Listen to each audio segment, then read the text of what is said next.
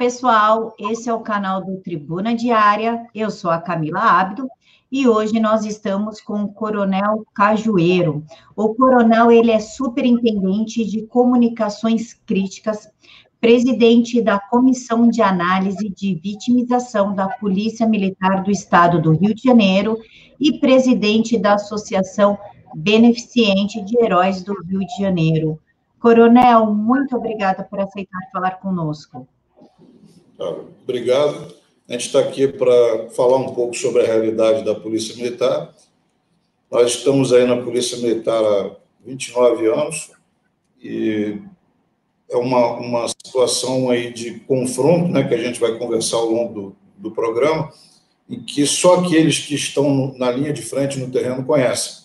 A sociedade pouco ouve falar, muitas vezes né, essa realidade nossa é distorcida por quem só nos critica, então agradeço muito a oportunidade, em nome de milhares de mortos nossos, milhares de feridos e milhares de órfãos nossos, de poder mostrar um pouco disso, que nos angustia muito, que nos pressiona muito, mas conseguir é, explicar em números, em nomes, em realidades, para jornalistas e programas de alto nível como vocês, muito obrigada, Coronel. Coronel, gostaria de iniciar essa entrevista com a seguinte questão. A grande mídia, ou a mídia obsoleta, como nós nos referimos à mídia, ela tem a mania de comparar a polícia americana com a polícia brasileira, sem ser clara que na, nos Estados Unidos a população anda, anda armada e as penas são muito mais pesadas do que as penas aplicadas no Brasil, inclusive as que quando matam policiais nos Estados Unidos. O senhor pode dar um parâmetro por que, que essa comparação com a polícia americana e a polícia brasileira é injusta?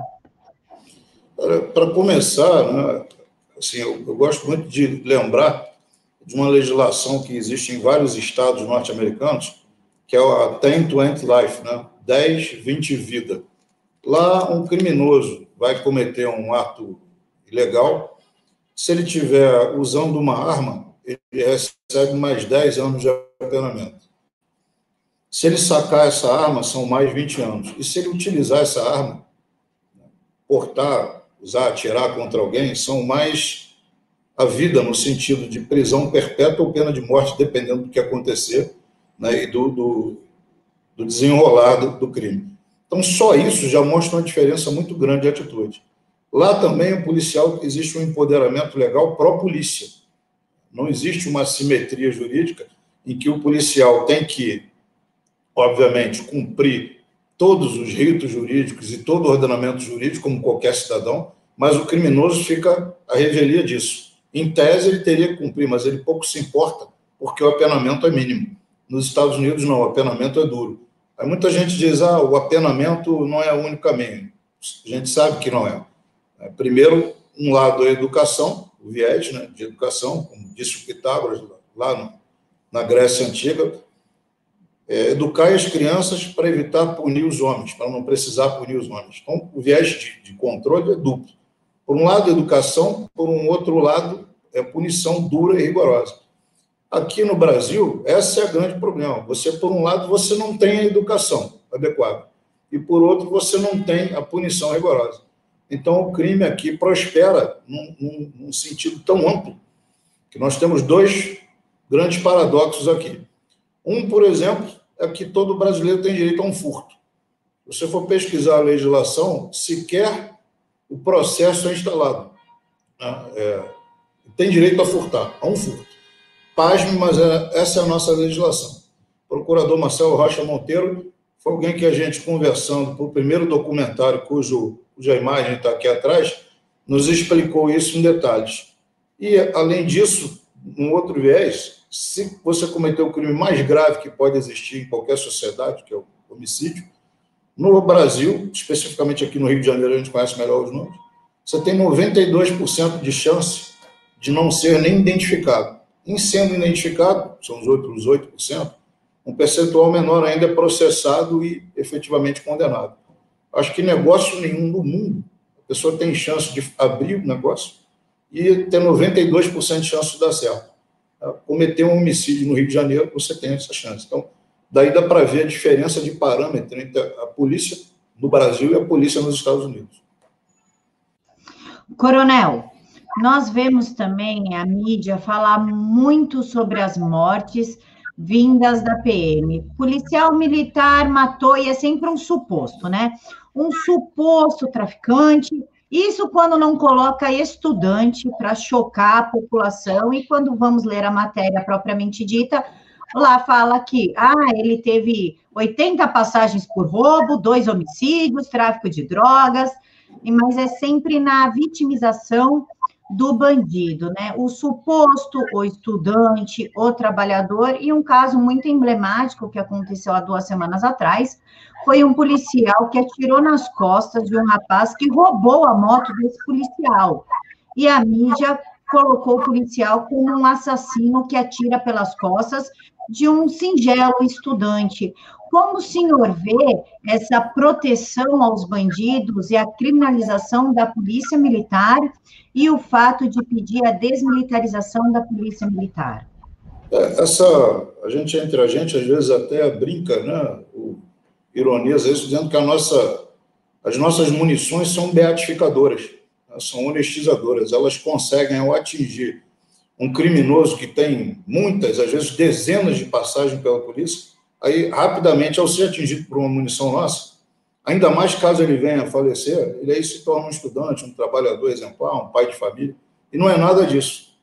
Estava vendo ontem, depois a gente pode levantar o nome, é, o camarada foi preso, mais uma vez, 70 passagens pela polícia. 70 vezes preso. Lembro o caso do médico que foi, foi morto na Lagoa, a facadas, aquele criminoso que matou ele tinha 17 vezes sido preso. Então, aí fica muito difícil dizer que a polícia sempre mata. Existem confrontos? Existem, a gente não pode negar isso. Às vezes existem erros? Existem. Mas a polícia tem mecanismos de apuração. O cidadão que se conseguir se considerar injustiçado, ele pode procurar a corregedoria da polícia, a ouvidoria, a corregedoria unificada, o Ministério Público, a Polícia Civil, a Polícia Federal, a imprensa. Agora, eu, eu não vejo assim é, ninguém divulgar, pelo menos eu não vi até hoje, o telefone da Corregedoria do, do Narcotráfico, a, a ouvidoria da narcoguerrilha. Nunca vi isso.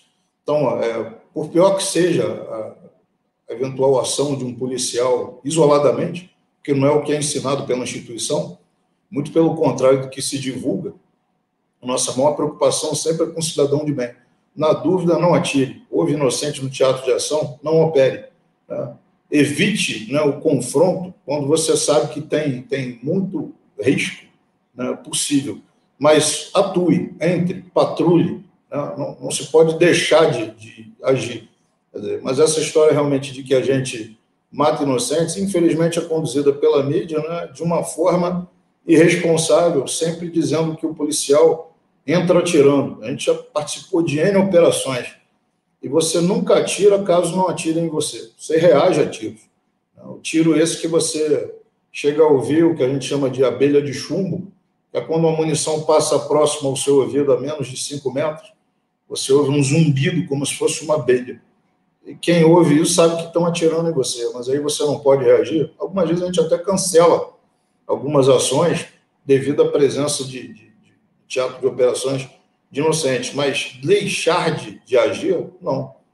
É necessário, a gente não pode abandonar determinadas ações. Mas existe realmente isso que você falou e não é bem isso que é divulgado.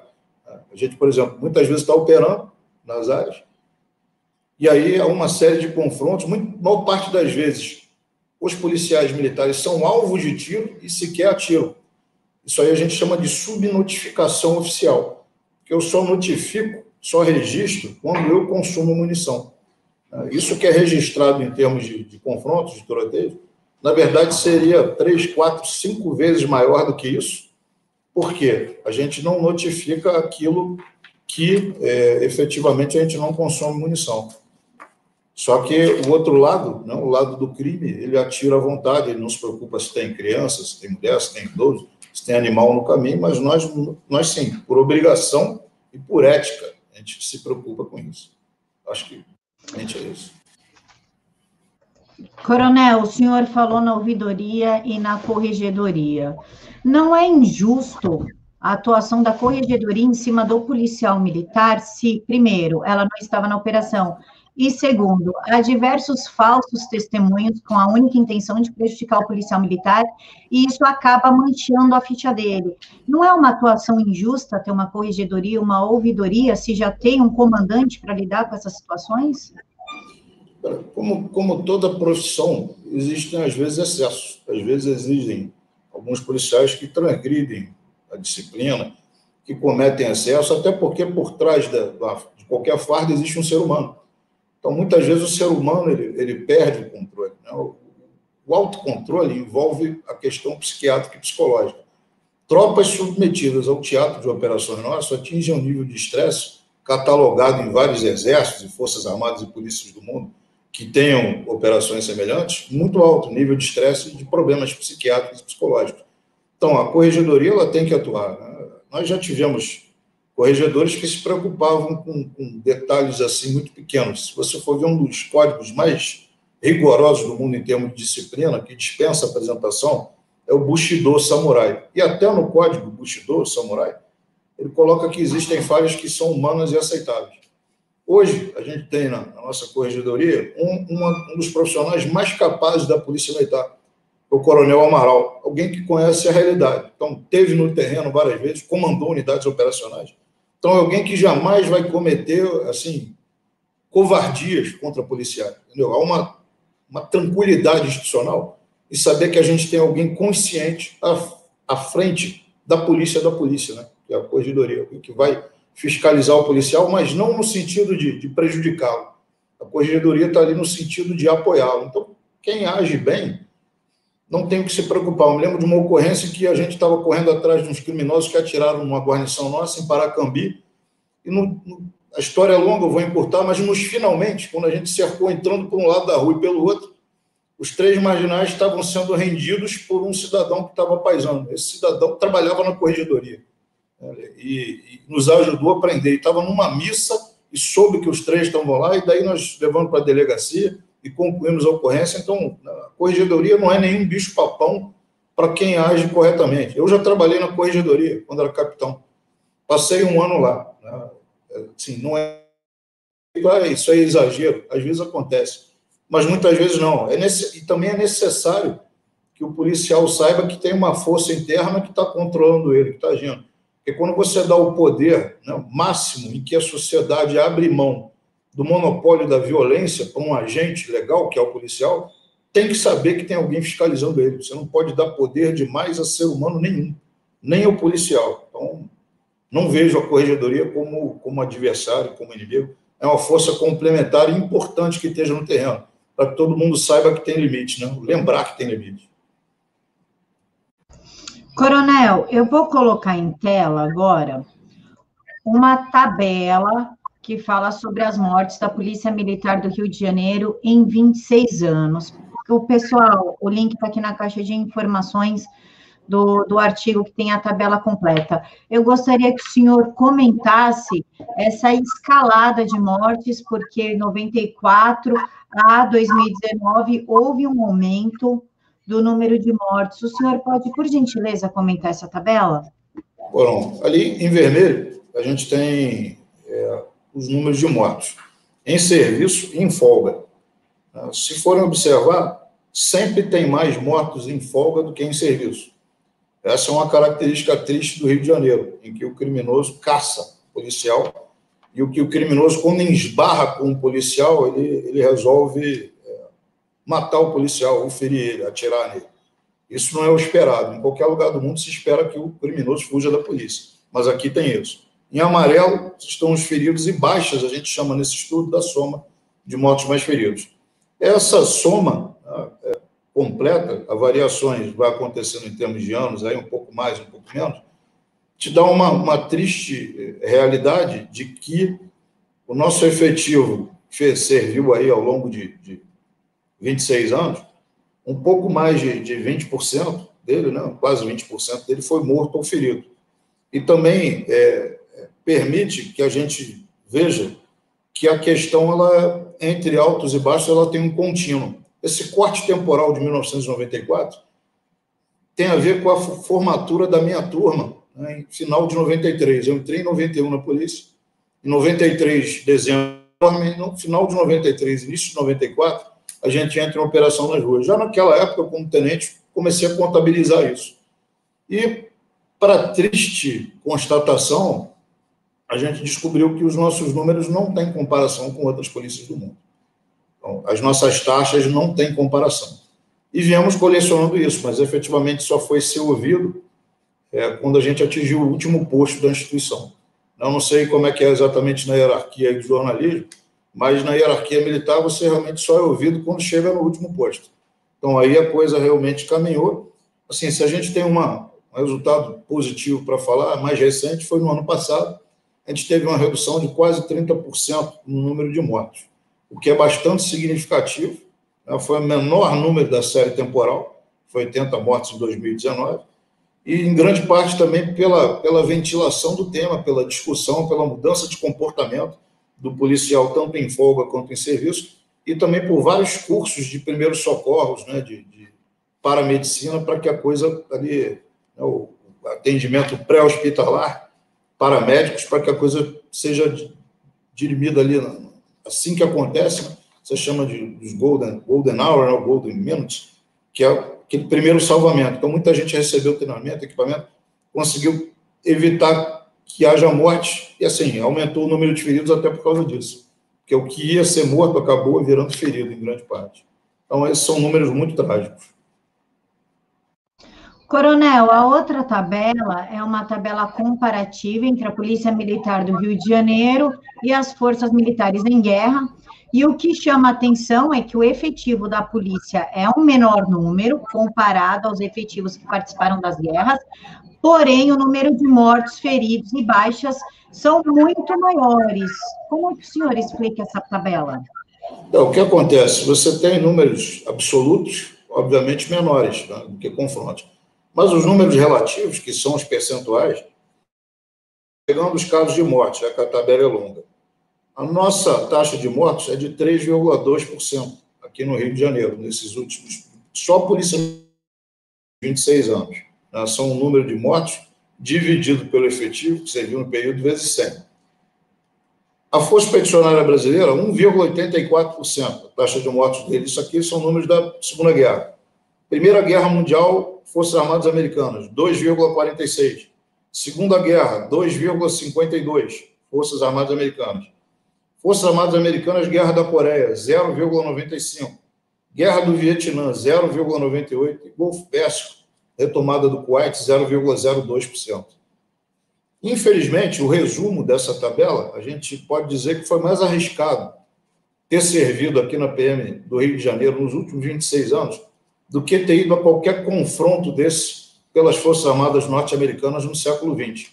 Ou de outra forma, que às vezes a gente também comenta entre a gente, é, se a gente fosse para um conflito desse, a gente teria ido a passeio para ver a realidade do que está acontecendo aqui no Rio de Janeiro.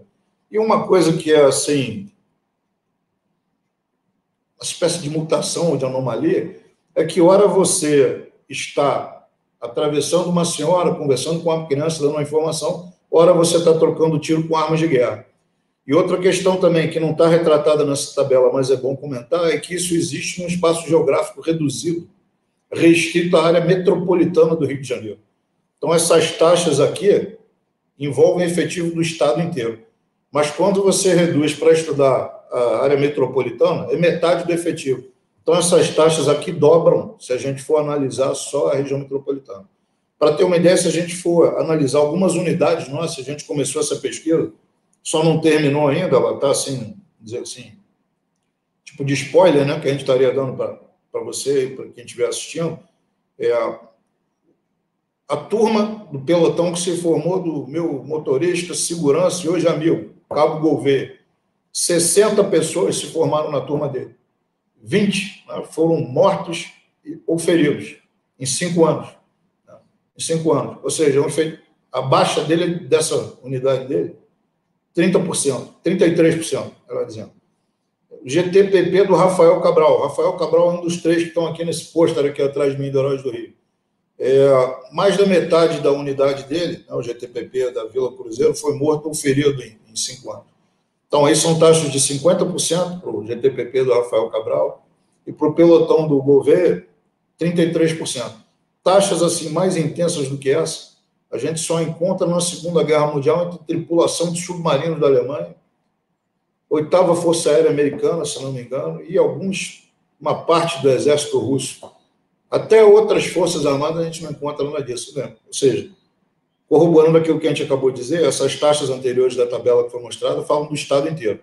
Quando a gente pega e espreme esse universo para a região metropolitana ou unidades específicas, né, ou seções, a gente encontra mais problema. A gente está investigando o GTPP do Falé, né, do que está no meio ali do Fava, talvez a taxa dele seja chegue bem próxima dos submarinos alemães, submarinistas, que era da ordem de 70% de, de baixa.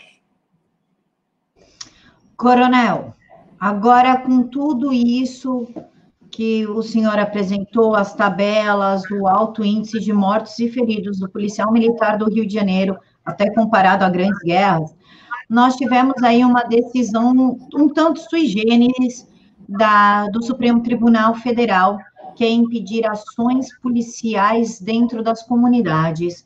Como que a polícia do Rio de Janeiro pretende lidar com a crescente violência? Lembrando que nos anos 90 o Brizola tomou a mesma decisão e foi totalmente infrutífera para a população carioca, como que a Polícia Militar do Rio de Janeiro pretende lidar com a violência estando com as mãos atadas?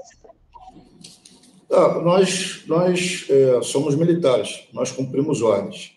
A, a Suprema Corte de um país, quando decide alguma coisa, a gente pode lamentar, mas cumpre. É, ao, ao, ser, né, eu não sou jurista, eu sou policial, sou militar, a gente, talvez até mais militar do que policial, diante da nossa realidade aqui no Rio, a gente, assim, lamenta ver algo do gênero que viu assim que se formou. Eu cheguei a ver isso na rua, né, a proibição de entrar em favelas. E aí, infelizmente, as favelas se armaram, né, os traficantes se armaram. Dentro das favelas existem, a maioria das pessoas são trabalhadores. E quando você tem uma área da cidade retirada da soberania do Estado dela, já que a polícia não pode mais entrar, é, estão as populações, as pessoas de bem que estão ali dentro, estão à mercê completamente do crime. É, o mal ali está dominando aquilo. Então, a gente tem situações que vimos né, várias vezes, é, do cidadão que, por exemplo, tem uma esposa bonita, uma filha bonita, o narcotraficante pode cismar que aquela mulher tem que pertencer a ele e aí ou o cidadão se muda, ou perde a esposa ou a filha, né, ou morre, ou todos são mortos. Então, esse é o tipo de situação que provavelmente deve voltar a ocorrer, né, em se confirmando isso, caso não haja uma mudança. Assim, essa tentativa, né, talvez até romântica, de não combater, a, a, achar que é impossível se combater com violência, ou retirar a possibilidade de violência, a gente tem analogia também na história. Né? O primeiro-ministro inglês, o Neville Chamberlain, quando ele viajou para tentar um, um pacto né, com Adolf Hitler, um criminoso que montou uma quadrilha que foi chamada de nazismo, em que já, já executavam pessoas, já tinham campos de concentração antes de começar a Segunda Guerra.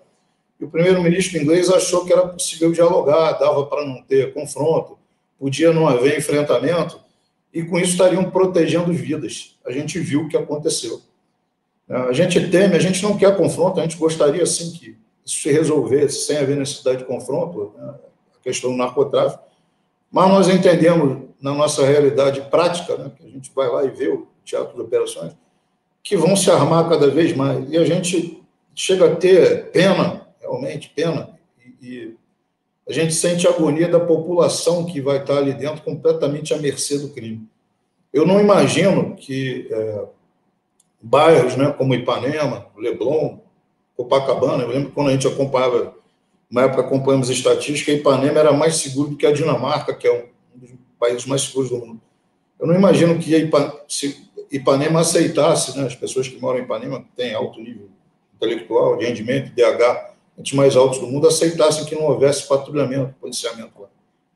A gente lamenta porque, assim, quando o Estado abre mão da soberania de uma região, imaginar que através disso, a polícia não indo mais lá, vai melhorar, talvez mais adiante a gente veja uma expansão disso e vá crescendo. Em vez de só estar dentro da comunidade, daqui a pouco um bairro, um pedaço do bairro, o bairro todo, a cidade, o estado do Brasil. A gente viu uma palestra de umas autoridades mexicanas alguns anos atrás, até na escola de magistratura, em que o, o palestrante mexicano informava com muita tristeza e recomendava a todos que não deixassem o Brasil chegar naquele. Dizia ele que boa parte do território do México já chamava de um narco-estado. Dominavam as três esferas de poder. Então é algo muito complicado né, de, de imaginar isso. Eu espero, sinceramente, que as nossas autoridades né, do mais alto nível judiciário ouçam, vejam a nossa realidade e tentem mudar isso principalmente em nome das pessoas que estão lá. A gente pode ter até a aparente inicial tranquilidade de morrerem menos policiais, mas a gente sabe o que vai estar acontecendo com as pessoas inocentes que estão dentro desses locais.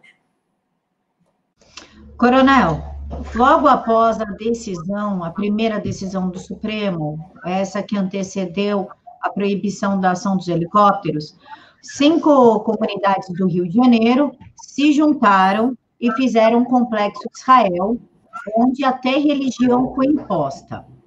Isso, moradores foram expulsos de suas casas, alguns desapareceram e crianças acabaram sendo baleadas em troca de tiro por disputa de território. Nem isso conseguiu fazer o STF voltar atrás de sua decisão, e o pior, eles colocaram agora que é proibida a ação de helicóptero, se não pode ter ação física e nem de helicópteros, como conter a escalada desse complexo de Israel, por exemplo? É, é, parecido com o que eu respondi antes, né? As aeronaves, é, dá para acrescentar que a aeronave tripulada ou não tripulada, ela te dá, não, no caso do tripulado ou não tripulado, ela te dá informação fundamental para você poder operar na área, inclusive filmagem de alguns criminosos, de detalhes, deslocamento de armas, locais de emboscada, e eventualmente é possível até um apoio aéreo de fogo, que na prática é muito complicado. O tiro disparado de helicóptero é um tiro muito difícil, exige toda uma, uma calibragem do armamento, uma experiência do sniper. O armamento orgânico ainda não é previsto ser usado na, na, nas nossas aeronaves, nem nos nossos veículos terrestres, que aumentariam muito né, a precisão na realidade, nós precisaríamos, em termos estritamente militares, de helicópteros de combate, como o Apache, o Hind, como o Tiger, né, como o Cobra, né, que são, esses são helicópteros totalmente blindados, para dar apoio de fogo contra, às vezes, é, grupos de 30, 40, 50 marginais de fuzil, e quando estão em regiões em que não estão é, ali, densamente urbanas, né, habitadas. Mas é, voltamos à questão do, do de como vai ficar essa população lá. A gente sabe que um dia nós vamos ter que voltar a operar nesses lugares. Agora ou depois, eu não vejo como possível que eternamente a polícia não possa entrar no lugar, ou que o helicóptero eternamente não possa agir, ou que cada vez que a gente for fazer uma operação tenha que solicitar toda uma cadeia, né? Talvez pelo que eu andei lendo, não, não via é, assim totalmente sobre, sobre o prisma jurídico, mas é, que eu tenho que solicitar para chegar até o Ministério Público. Então, cada vez que eu for fazer uma operação, eu me lembro que a gente comandou e participou de várias operações, as operações geralmente que dão mais certo, você não divulga muito onde vai ocorrer, nem hora, nem local, mas aí vai na hora H sem, sem comunicação, avisa às vezes depois ao centro de operações, depois que a operação já começou. Que aí você tem mais chances de não haver vazamento da, da informação e você consegue pegar não, os criminosos. Se você não tem isso, a gente vai ficar postergando isso enquanto tempo estiver valendo essa decisão, e as pessoas que estão lá dentro, os criminosos, vão estar se armando. E as pessoas de bem vão tendo cada vez mais a sua cidadania reduzida. Seus direitos e garantias fundamentais totalmente é, abolidos ali. Então, isso que você falou sobre essa questão do complexo de Israel. Quem estiver lá dentro, a gente, sem poder entrar, sem poder agir, a gente vai lamentar, porque sabe que a boa parte são as pessoas de bem. Agora, o que, que a gente pode fazer? A gente pode treinar e esperar que isso um dia pare de acontecer, né? que a nossa corte do mais alto nível possa entender a realidade do Rio de Janeiro. É, a gente poderia é, recebê-los, explicar, mandar um representante nosso mostrar parte da nossa realidade. E assim, que, que a responsabilidade, né, que, que ó, ministro, um Supremo tem, pense no, nas questões que estão havendo com as pessoas que estão lá nesse momento.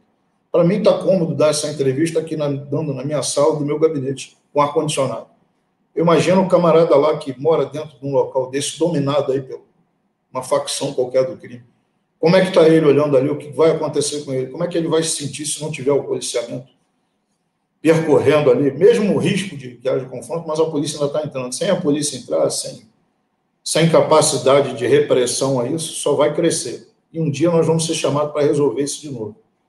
Esse vai ser um triste dia. Nós vamos ver índices parecidos com o que a gente tem aí na nossa série histórica da década de 90.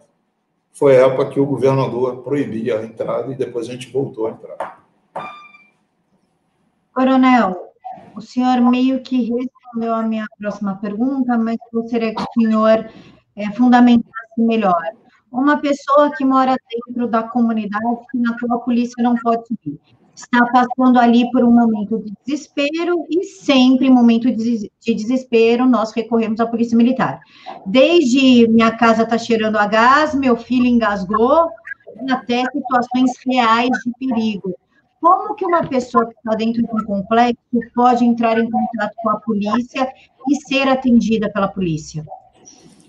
Pois é, a gente chegou a experimentar quando comandou o complexo né, de, UPPs ali da, da, área do Alemão e, e outra área hostil ali ao redor, eram 10 UPPs, a gente comandava os comandantes dessas UPPs, a gente chamava de terceira UPP, isso aí foi em 2015, 2014, 15 a gente viu na prática que a entrada da polícia, né, a ocupação do território pela polícia, mesmo que não fosse plena de, de, de mas aumentou muito o índice de ligações para essa, exatamente o que você perguntou, 190, né, que é o telefone de emergência, para resolver coisa e tal, e houve bastantes ações da polícia.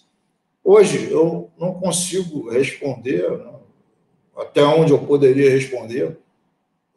Quando um cidadão liga 190, como é que é a resposta? Olha, está havendo aqui um, uma ocorrência bastante comum, né? Corriqueira. Meu vizinho está com um som muito alto aqui, está me incomodando. A gente chama de perturbação do sossego. Né? Ou está vendo aqui uma briga de um casal, né? Então aqui o cachorro está latindo demais. São coisas assim, assim comezinhas do nosso dia a dia. Aí o que, que a gente diz para o cidadão? Não, não podemos entrar, não temos autorização, ou vamos incomodar o Ministério Público, vamos ter que achar alguém para autorizar para uma viatura ir lá no dia a dia atender um som alto.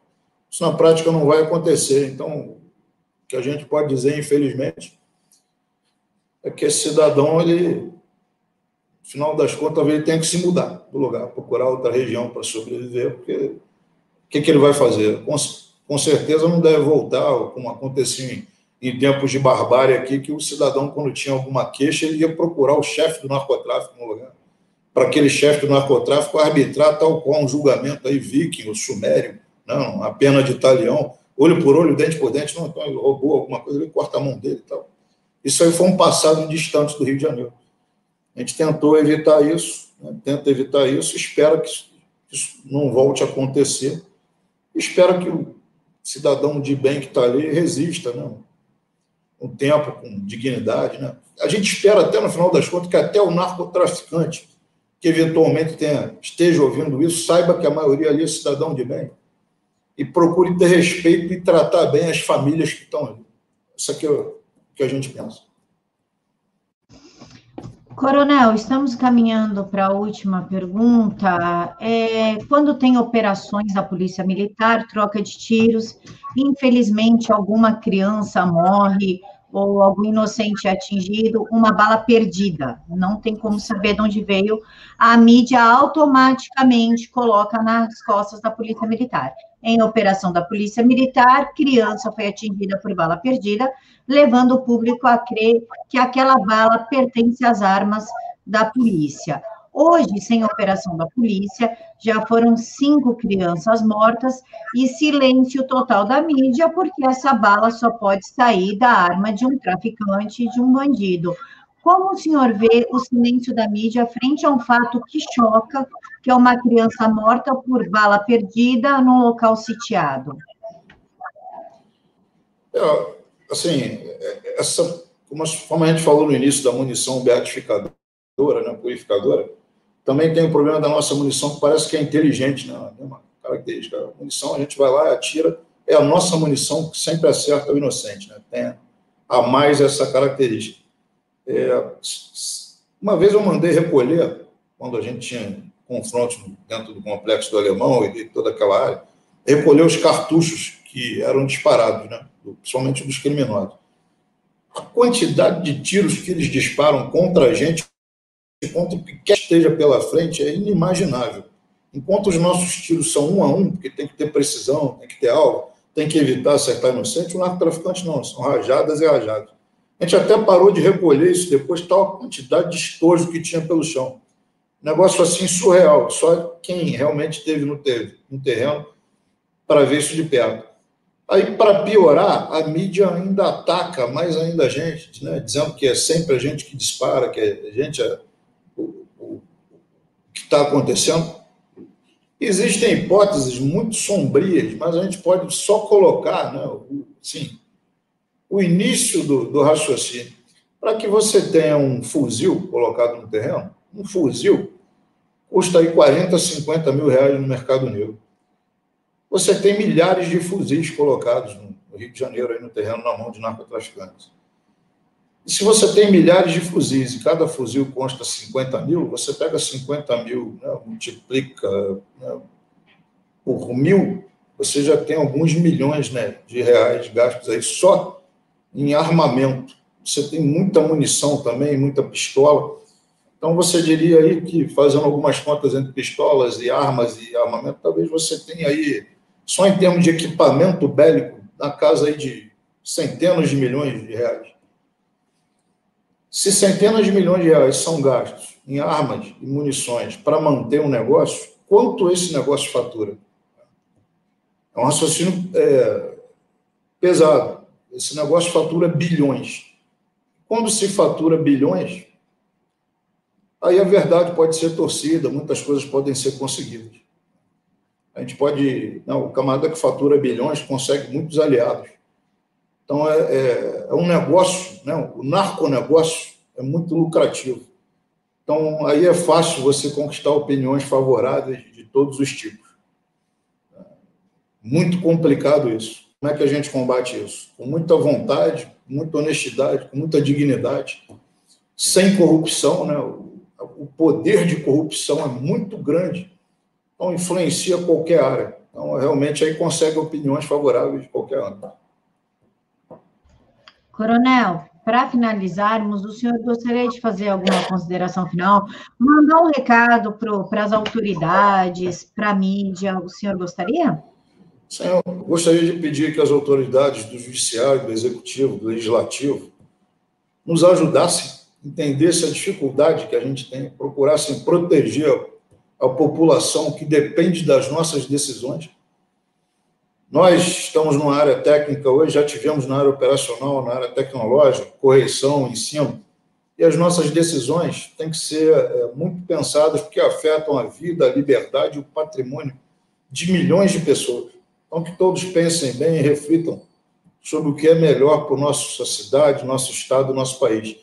E que a nossa imprensa também nos ajude a gente precisa tentar melhorar o nosso país. Ou a gente começa se desistir, a procurar aí outro país para viver, como muitos amigos têm feito. Mas acho que ainda é possível melhorar isso aqui, né? com muito trabalho, muita honestidade, muita educação e muita vergonha, né? muita vontade de melhorar isso. O peso da responsabilidade é muito grande.